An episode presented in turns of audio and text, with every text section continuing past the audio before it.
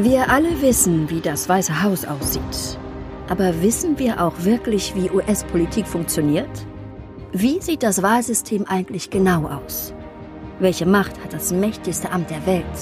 Wer darf überhaupt US-Präsident werden? Und was genau bedeuten die neuesten politischen Entwicklungen in Washington, D.C.? Herzlich willkommen zu einer neuen Folge Pennsylvania Avenue dem Podcast rund um US-Politik, ihre Hintergründe, Funktionsweisen und Zusammenhänge. Der US-Wahlkampf, der Wettstreit um den besten Mann oder die beste Frau, den man ausschließlich mit Hilfe von finanziellen Mitteln an sich reißen kann. So denken zumindest die meisten. Jedoch steht nicht nur das Finanzielle im Fokus. Beliebt ist und ausgekostet wird dabei die Taktik, sich selbst einen Vorteil zu verschaffen und ins positive Licht zu rücken, indem Negatives über Rivalen verbreitet wird. Der US-Wahlkampf gilt schon fast als traditionell schmutzig. Negative Campaigning ist ein Charakteristikum des US-amerikanischen Wahlkampfes kann sehr brutal sein und schnell Präsidentschaftsträume beenden, wenn zum Beispiel Aussagen, Fotos, Jugendsünden oder sonstiges der Konkurrentin oder des Konkurrenten veröffentlicht wird. Dass ein Politiker oder eine Politikerin seine bzw. ihren Gegner sanft kritisieren, sollte man schon gar nicht mehr zu erwarten versuchen. Eine Verschonung des oder derjenigen bleibt aus. Ein Theaterstück für die Bürger, eine Katastrophe für die gegnerische Seite. Klingt schon fast wie Politik nach Drehbuch. Frank Underwood erweist sich in House of Cards als Meisterschüler Machiavellis. Auf dem Weg ins Weiße Haus schreckt er selbst vor Morden nicht zurück. Schmutzkampagnen und Attacken gegen seine Gegner gehören zum Alltag und zum Tagesgeschäft. In der Realität wird zwar nicht gemordet, aber immerhin stark beschimpft. Was genau ist Negative Campaigning? Der Terminus Negative Campaigning ist sehr verschwommen und auch vielfach interpretiert. Die Medien setzen diesen Begriff mit einer Schlammschlacht gleich. Die Rivalen sehen ihn eher als persönliche Diffamierung und Hetzekampagne. Negativismus wird eben von jedem anders aufgefasst. Heike Kaltenthaler, PR-Expertin und Wahlsoziologin, hat in einer Diskussion über die Ursprünge des Negative Campaigning in amerikanischen Wahlkämpfen eine weite und eine enge Definition bereit. Ich zitiere wörtlich. Aus deutscher Sicht beschränkt sich Negative Campaigning nur auf politische Angriffe und persönliche Verleumdungen, die in der Regel weit unter die Gürtellinie zielen. Das ist zwar verständlich, trifft jedoch nur die Oberfläche, nicht aber deren Kern. Zunächst meint Negative Campaigning das Aufklären der Wähler über negative Seiten des Charakters, der Vergangenheit und gegebenenfalls der Partei des gegnerischen Kandidaten. Ja, in Europa ist Negative Campaigning eher verpönt und wird deshalb nur selten angewandt. Auch eine weite Definition hat Frau Kaltenthaler parat und ich kann wirklich nur empfehlen, das Kapitel über Negative Campaigning von Marco Althaus zu lesen. Alle verwendeten Quellen findet ihr wie immer auf unserer Homepage zum Podcast, verlinkt in den Show Notes. Ich zitiere Althaus. Im Rahmen von Negative Campaigning werden allerdings weniger die tatsächlich wichtigen Themen hervorgehoben, sondern der politische Gegner wieder besseres Wissen mit Missständen und Skandalen in Verbindung gebracht, persönlich verunglimpft und für Verfehlungen gescholten, die bis in seine Jugendzeit zurückreichen.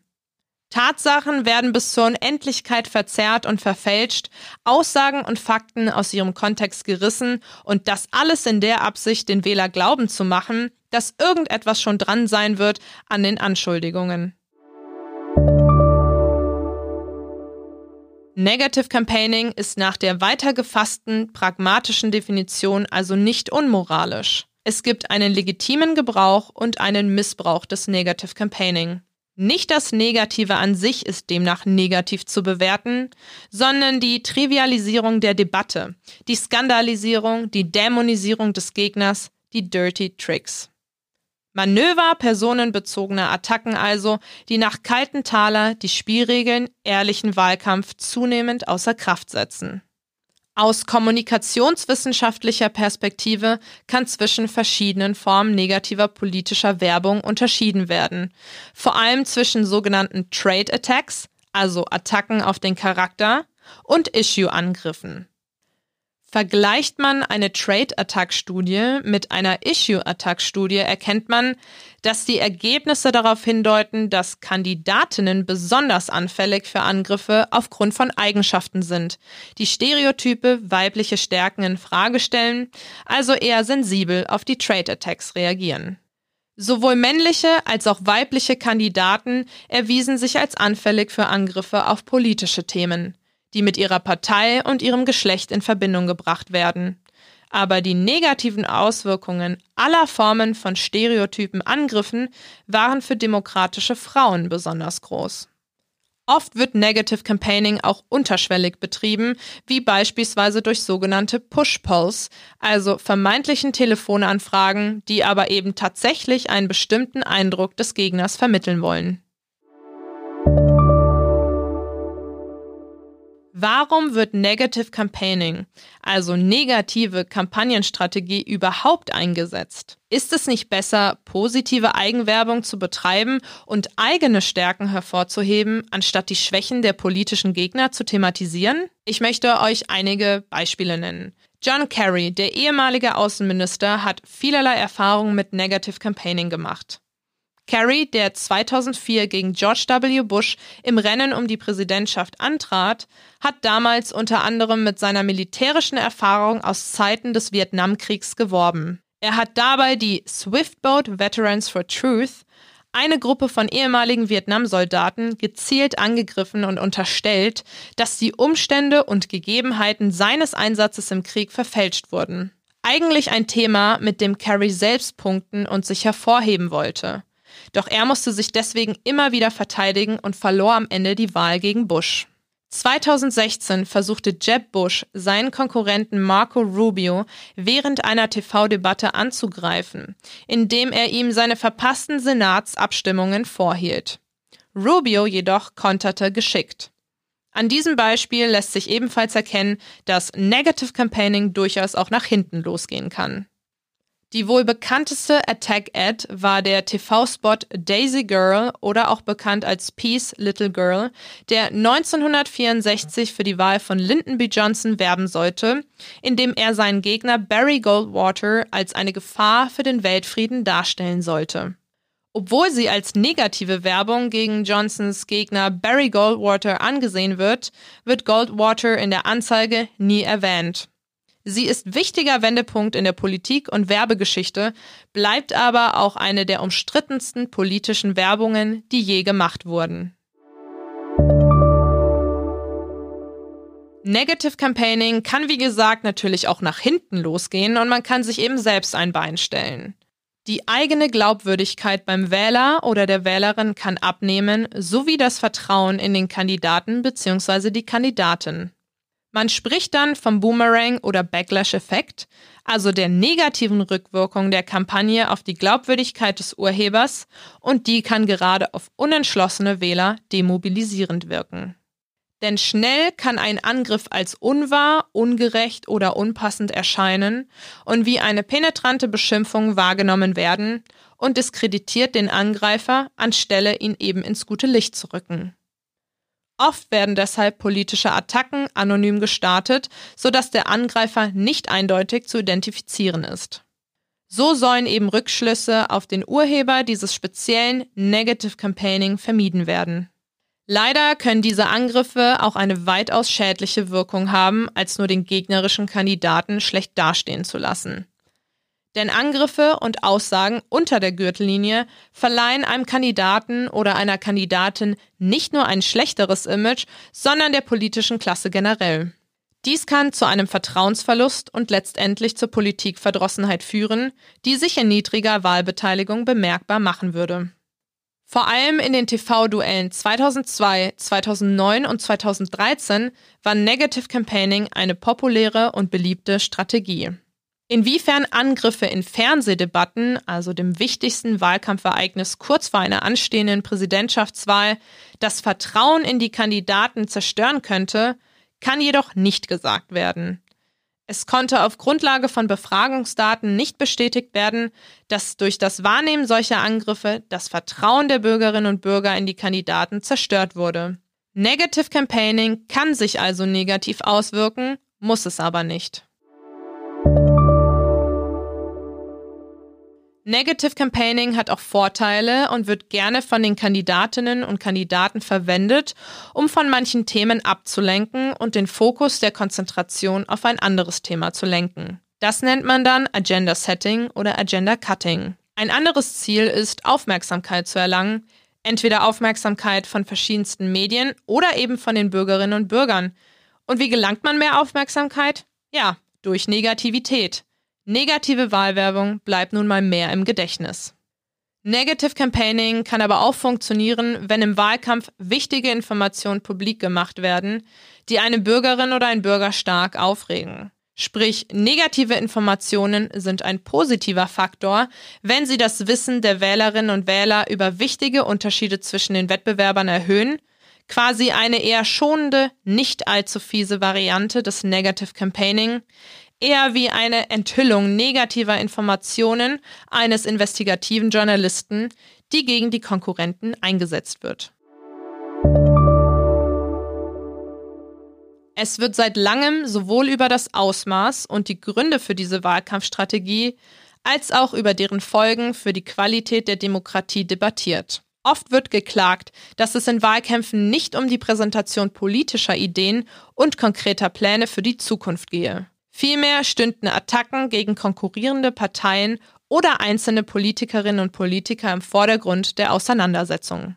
Fraglich ist, ob Negative Campaigning moralisch in Ordnung ist, wenn es fair ist und die Aussagen den Tatsachen entsprechen und sich im Rahmen der als wichtig anerkannten Themengebiete bewegt. Die Argumentation ist ähnlich schwierig wie der Streit über den gerechten Krieg. Reden wir also über Moral. Grundsätzlich werfen politische Kampagnen ein eher ungemütliches Licht auf den Bereich wie Moral, Verantwortungs- und Gesinnungsethik. Es scheint wie eine Grauzone, in der man offenbar Böses tun muss, um Gutes zu erreichen oder eben vice versa. Aber über die moralische Komponente dieser Art von Wahlwerbung kann man Stunden reden. Generell ist Negative Campaigning leichter und zugleich schwieriger geworden, weil heute politische Akteure besser beobachten und recherchieren müssen als je zuvor. Wühl- und Archivarbeit hat einen höheren Stellenwert als vor zehn Jahren.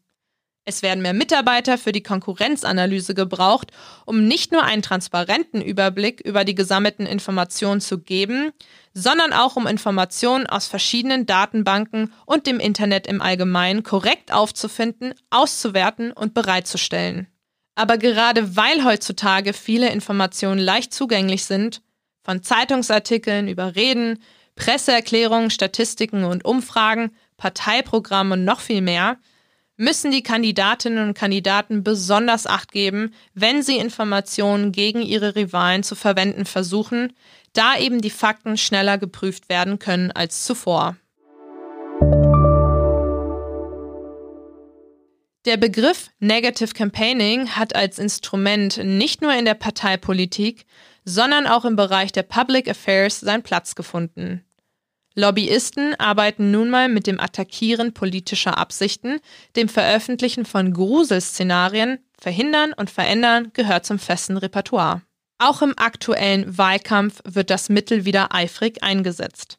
Es ist bekannt, dass Donald Trump ein Meister darin ist, über seine Rivalen herzuziehen und sie in der Öffentlichkeit in ein schlechtes Licht zu rücken.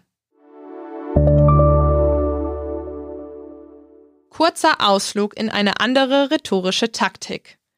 Sogenannte Singers, also Einzeiler, Punch-up-Reden, sind der wichtigste Teil einer Rede, denn sie sind in der Regel der einprägsamste und am häufigsten wiederholte Teil. Und leider sind sie furchtbar schwer zu machen.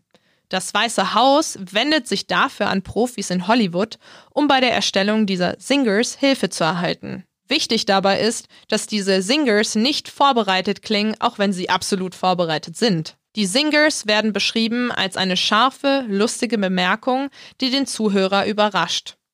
Ein Singer ist nicht nur ein flottes Comeback oder eine Beleidigung, es ist ein cleveres Wortspiel. Der wohl bekannteste Singer ist Senator, you're not Jack Kennedy, eine Bemerkung, die der demokratische Vizepräsidentschaftskandidat Senator Lloyd Benson während der US-Vizepräsidentschaftsdebatte von 1988 gegenüber dem republikanischen Vizepräsidentschaftskandidaten Senator Dan Quayle als Antwort auf Quayles Erwähnung des Namens von John F. Kennedy, dem 35. Präsidenten der Vereinigten Staaten, machte. Seitdem sind die Worte You're not Jack Kennedy oder eine Abwandlung von Bensons Bemerkung Teil des politischen Lexikons geworden, um Politiker oder andere Personen, die sich selbst zu hoch einschätzen, zu entlasten. Man sollte jedoch Acht geben. Denn Kandidaten und Kandidatinnen, die sich um ein öffentliches Amt bemühen oder bereits eines bekleiden, haben ein Recht darauf, mit Respekt behandelt zu werden. Deshalb sollten private und familiäre Angelegenheiten nicht in den Wahlkampf mit einbezogen werden, denn diese sind für den politischen Diskurs auch völlig irrelevant. Eine allzu aggressive und auch detaillierte Auseinandersetzung mit solch privaten Themen kann nicht nur bleibende Schäden hinterlassen, sondern würde letztlich auch das politische Klima vergiften. Der Fokus der Konkurrenzbeobachtung und der Analyse sollte sich deshalb auf die Recherche von Informationen und Materialien richten, die drei Kriterien erfüllen. Sie sollten der Wahrheit entsprechen und jederzeit verifizierbar sein. Es sollte sich um öffentliche, für jeden zugängliche Informationen handeln und schließlich sollten sie politische Relevanz besitzen. Erst dann kann eine Attacke professionell ausgeführt und wirksam sein, sowie legitim sein. Negative Campaigning ist ein durchaus umstrittenes Stilmittel der Wahlkampfführung. Jedoch sollte man Negative Campaigning nicht überbewerten. Wie in politischen Kampagnen miteinander umgegangen wird, ist nicht das wichtigste Merkmal der Parteiendemokratie oder der Kommunikationskultur. Während die Medienberichterstattung diese Parteistrategie aufnimmt und transportiert, bleibt allerdings unklar, welchen Effekt Negative Campaigning letztendlich auf Wählerinnen und Wähler hat.